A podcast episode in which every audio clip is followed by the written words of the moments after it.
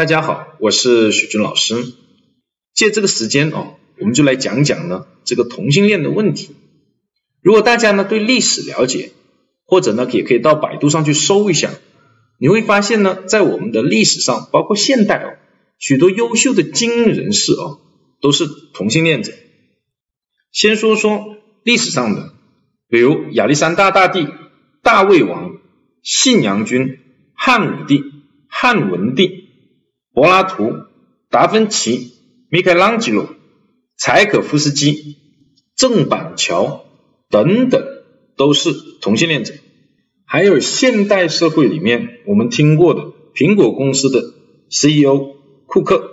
以及如果你到这个百度上去查哦，你会发现呢，西方的许多哦政界的这些精英哦都是呢同性恋者。我们再来看一些数据哦。英国的保诚保险公司呢，曾经做过一个研究，他发现呢，美国同性恋群体的财务状况呢，比社会的平均水平要高出一大截。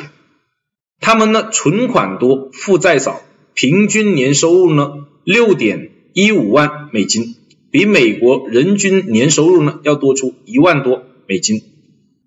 美国的一份呢抽样调查也发现呢，百分之七十五的同性伴侣哦。处于被雇佣状态，而异性伴侣呢，只有呢百分之六十五。另外，美国南加利福尼亚大学的一个教授叫科克斯奈德，在他的书《为什么同性恋高管是优秀的管理者》当中呢，就有过这样一个介绍，说呢他在五年内采访了两千位职场的人士，包括管理者，也包括普通员工，结果显示呢。为同性恋高管工作的员工的敬业度呢，比其他的要高百分之二十五，也就是同性恋的这个高管哦，可能是更好的管理者。那是什么原因让同性恋者如此优秀呢？研究发现，同性恋者身上容易出现完美人格，也就是他身上哦具备男性阳刚果断的一面，又具备女性温柔体贴、关注细节的这一面。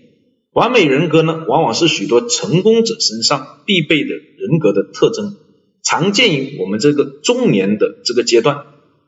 同时，还有研究发现呢，这个同性恋者身上呢，具有更强的这个创造力。如果大家呢注意观察，会发现呢，许多出柜的这些同性恋的名人哦，大多集中在了这些需要高创造力的行业，比如说时尚行业、科技行业、广告行业。等等，至于他们之间的这个因果逻辑关系呢，目前没有科学依据哦可以参考，但这种现象是普遍存在的。对于同性恋者呢，徐老师建议呢要给予更多的包容和理解，